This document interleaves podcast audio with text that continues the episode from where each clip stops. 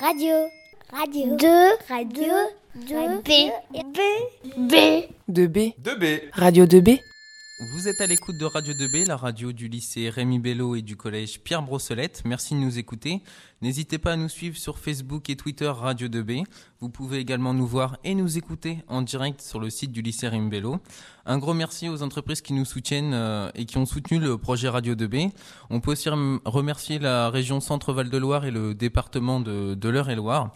Et tout de suite, c'est l'actu scientifique avec euh, Baptiste, Raphaël et Cristal.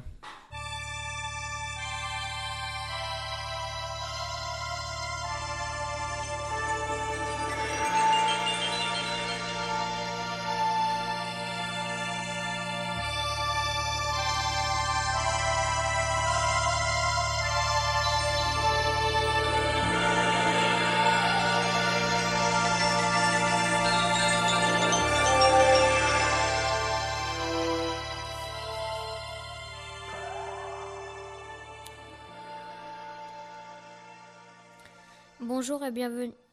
euh, bonjour à tous et bienvenue dans l'émission La tête dans les étoiles. Je suis Mathis et en compagnie de Cristal Bonjour. et Raphaël. Bonjour. Nous allons aujourd'hui parler d'un sujet qui a fait couler beaucoup d'encre sans que personne n'y comprenne grand-chose. Le prix Nobel de physique 2017. Et le prix Nobel de physique 2017 est attribué à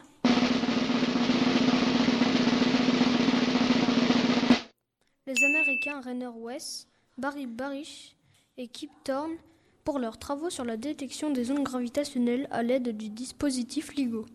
Ouais, c'est pas faux. Je connais cette boîte secrète. C'est quel mot que vous n'avez pas compris? Je me suis arrêté à onde. Moi, je n'ai rien compris à part qu'ils sont américains et qu'ils ont détecté un truc. C'est déjà bien. Bon, pour comprendre en quoi leur découverte est une avancée majeure pour la science, il faut revenir quelques années en arrière.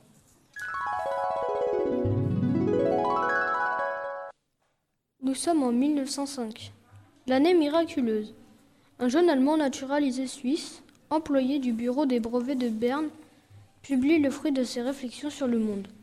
Parmi ces quatre publications, ma- publications majeures, l'une bouscule particulièrement la science moderne, la théorie de la relativité restreinte.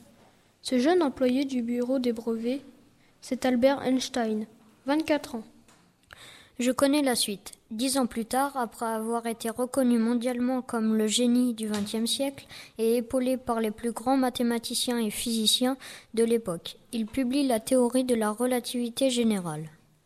et prédit la déformation de l'espace-temps et de l'existence d'ondes gravitationnelles. Stop Ça y est, je suis encore perdu. On se croirait dans un film interstellaire et ses idées tordues.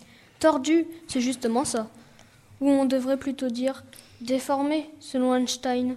L'univers est une grande toile tendue. Sur cette toile, si on pose une balle, la balle déforme la toile. Et bien de la même façon, les objets les plus lourds de l'univers déforment l'espace-temps. La toile, les objets les plus petits passant à proximité sont alors un peu déviés. Comme quand on s'assoit à côté d'une personne sur un lit ou un canapé un peu mou. C'est exactement ça. Et en 1919, lors d'une éclipse de soleil, l'astronome Arthur Eddington observe les rayons lumineux provenant d'un amas d'étoiles sont, sont bien déviés par la masse du soleil. Ils doivent parcourir une distance plus grande et arrivent donc en retard par rapport aux prévisions de la physique classique. Mais pile à l'heure pour Einstein qui avait prédit ce retard, 1.0 pour Einstein. Et les ondes gravitationnelles dans tout ça. C'est justement les prix de Nobel américains qui viennent de valider le 2-0 grâce au détecteur LIGO. Sur une passe décisive de l'équipe européenne et leur détecteur Virgo. Là, va falloir expliquer. Je comprends rien à cette histoire de détection d'ondes gravitationnelles. Einstein a prédit que si deux trous noirs venaient à se rencontrer, un événement cataclysmique à l'échelle du cosmos, leur collision entraînerait la déformation de l'espace-temps autour d'eux, et qu'une secousse pouvait être observée dans tout l'univers, sous la forme d'une onde gravitationnelle. Un peu comme si Bill, mon pote de 120 kilos, s'asseyait un peu brutalement sur mon canapé. Même à l'autre bout de, même à l'autre bout de la pièce, ça tremblerait. Ouais, mais juste un peu, parce que là, pour sentir la secousse, pour détecter cette onde gravitationnelle, c'est une autre paire de manches. Sans des outils hyper sophistiqués, on en est, on en est incapable. Pas comme pour Bill. Les lauréats du prix Nobel travaillent sur le projet depuis les années 70. Le principe est plutôt simple, mais les prévisions demandées est colossales. Un bras tout droit de 4 km avec un miroir à chaque bout. On piège la lumière produite par des lasers dans ce bras et la lumière fait alors des allers-retours de 4 km entre chaque miroir. Une infime, modification de l'espace-temps qui se reliait à une onde gravitationnelle modifie le temps et parcours de la lumière. On observe alors ce qu'on appelle une interférence, une petite variation de l'intensité lumineuse. Pour être sûr que l'expérience fonctionne, les scientifiques ont construit non pas un, mais deux interféromètres, placés à 3000 km l'un de l'autre.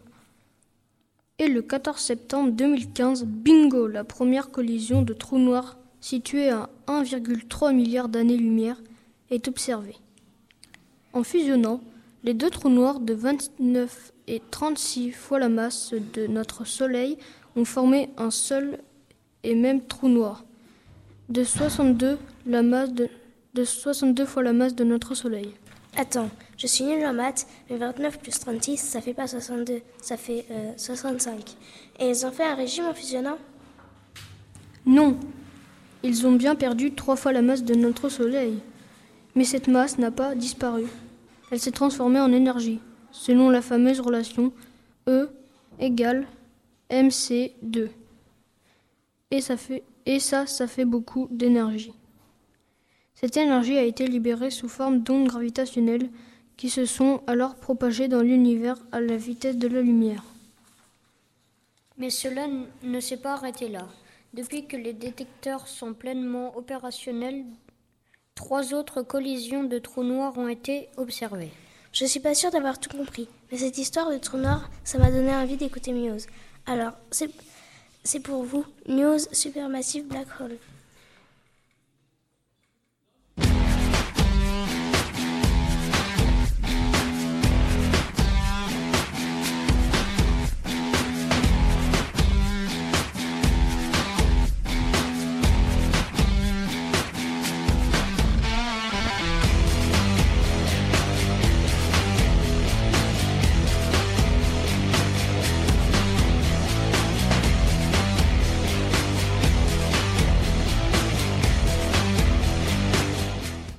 Se retrouve avec un sujet beaucoup plus léger, les prix Ig Nobel. Chaque année, ce prix Loufoque récompense les recherches les plus insolites du monde scientifique. Et on commence tout de suite avec le prix d'Ig Nobel d'obstétrique. Pour nos auditeurs qui se posent la question, l'obstétrique est une branche de la médecine ayant pour objet l'étude et la prise en charge de la grossesse et de l'accouchement. Et non, ce prix Nobel n'existe pas. Le prix IN Nobel d'obstétrique est décerné à des chercheurs espagnols qui ont réalisé une étude comparative sur l'expression du visage du fœtus en réponse à l'émission de musique par voie intravaginale. Euh, sans plus tarder et sans donner plus de détails, le prix d'IN Nobel d'anatomie. James, James Eldcott, ce médecin généraliste anglais, a brillamment démontré que oui, les personnes âgées ont bel et bien de plus longues oreilles que les jeunes. Étude quantitative poussée puisqu'il a quantifié l'élongation de l'oreille à 0,22 mm par an, soit plus d'un centimètre tous les 50, en 50 ans.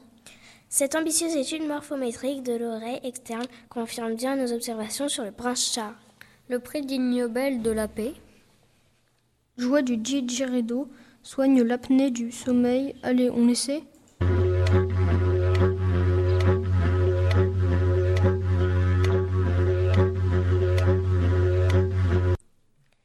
C'est mieux, beaucoup mieux, non? Médecine. Cocorico. Le prix Ig Nobel de médecine 2017 est français. Et évidemment, il s'agit de... Béret, vin rouge, baguette? Fromage. Des chercheurs ont utilisé l'imagerie à résonance magnétique, plus connue sous le nom d'IRM. pour étudier la manifestation neuronale de l'aversion au roquefort, au cheddar, au fromage de chèvre, au parmesan et à la tome. Bon, bah y a pas de quoi en faire tout un fromage. Facile. Le prix Nobel de physique est attribué à Marc-Antoine Fardin de l'école normale supérieure de Lyon pour ses travaux sur la dynamique des fluides autour de la problématique suivante, je cite, un chat peut-il être à la fois solide et liquide? Chat alors C'est sur cette question existentielle que nous nous quittons aujourd'hui. Et quelle qu'en soit la réponse, gardons les pieds sur terre et la tête dans les étoiles.